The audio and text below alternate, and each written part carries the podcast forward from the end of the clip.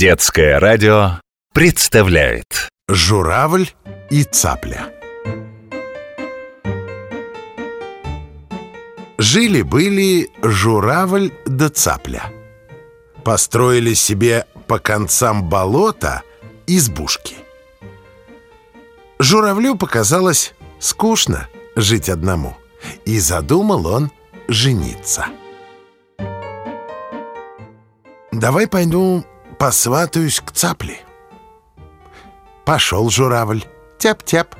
Семь верст болотами сил, приходит и говорит. «Э, «Дома ли цапля?» «Дома». «Э, «Выйдь за меня замуж». «Нет, журавль, не пойду за тебя замуж.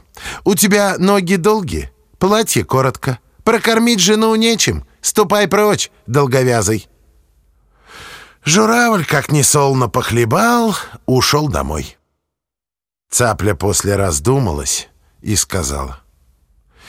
«Чем жить одной, лучше пойду замуж за журавля».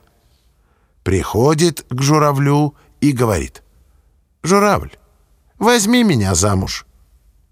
«Нет, цапля, мне тебя не надо. Не хочу жениться, не возьму тебя замуж. Убирайся». Цапля заплакала от стыда и воротилась назад.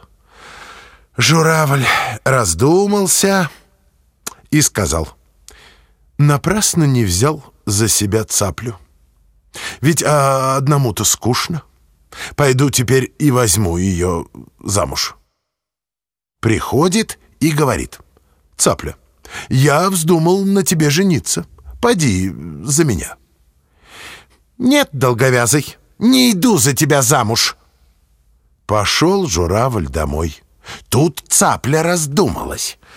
«Зачем отказала такому молодцу? Одной-то жить не весело. Лучше за журавля пойду». Приходит свататься, а журавль не хочет. Вот так-то и ходят они по сю пору один к другому свататься. Да никак не женятся.